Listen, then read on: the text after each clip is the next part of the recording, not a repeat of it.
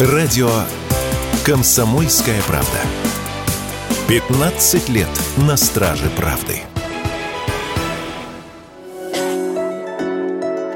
Владельцы китайских автомобилей в России продолжают сталкиваться с проблемами при их ремонте. Так, обладатели брендов, которые продаются в нашей стране, недавно столкнулись с дефицитом запчастей. Это касается автомобилей марок Чанган, Ли Авто, Zikr, FAV и BYD. Связано это с тем, что бренды еще не успели сформировать склады запчастей и настроить логистику для позиций под заказ. Чаще всего владельцы испытывают нехватку коробок передач, задних крыльев, кузова и элементов салона. Время ожидания крупных запчастей может составлять до 5 5 месяцев. Проблема порой еще заключается в том, что некоторые бренды, как, например, BYD, и вовсе официально не представлены в России. Поэтому чинить эти автомобили приходится в неавторизованных сервисах. Помимо этого, по словам некоторых экспертов, виноваты в задержке деталей и сами производители китайских авто, так как порой к ним бывает проблематично подобрать детали. Как следствие, они не просто чаще бывают на СТО, но и проводят там больше времени. Об этом радио «Комсомольская правда» рассказал автомобильный инженер, основатель компании «Механика», член правления Союза автосервисов, вице-президент Международной ассоциации ребилдеров Дмитрий Даньшов.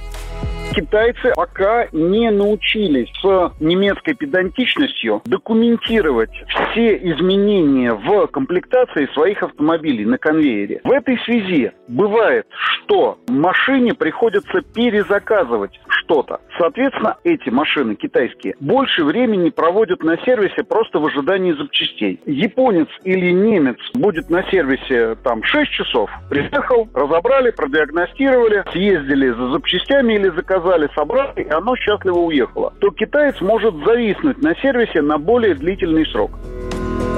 Еще одна проблема, с которой столкнулись владельцы китайских авто, ввезенных по параллельному импорту, починить иногда не могут даже кнопки открытия багажника из-за того, что подключенная для диагностики аппаратура просто не видит машину в базе, а некоторые и вовсе сразу отказываются иметь дело с серыми автомобилями. Проблема в основном коснулась марок Geely, Exit или Авто. В результате владельцам таких автомобилей приходится искать специалистов, которые могут взломать и перепрошить китайца или обращаться к гаражным мастерам. Об этом радио «Комсомольская «Комсомольская правда» рассказал автоэксперт Андрей Ломанов.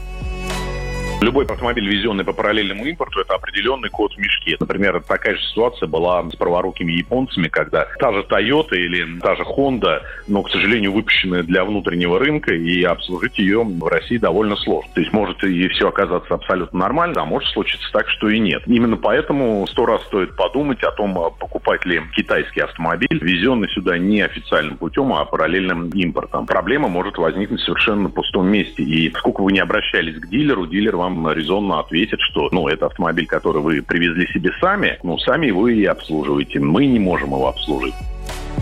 Проще всего чинить китайские автомобили в России сейчас можно при помощи БУ деталей. Доля таких запчастей для автомобилей популярных марок уже достигает 40% в общем объеме предложения. В основном это элементы кузова, интерьера и оптика. Решение же проблемы с дефицитом новых запчастей эксперты ожидают в этом году, когда Китай займет более прочное положение на российском рынке. Василий Воронин, Радио «Комсомольская правда».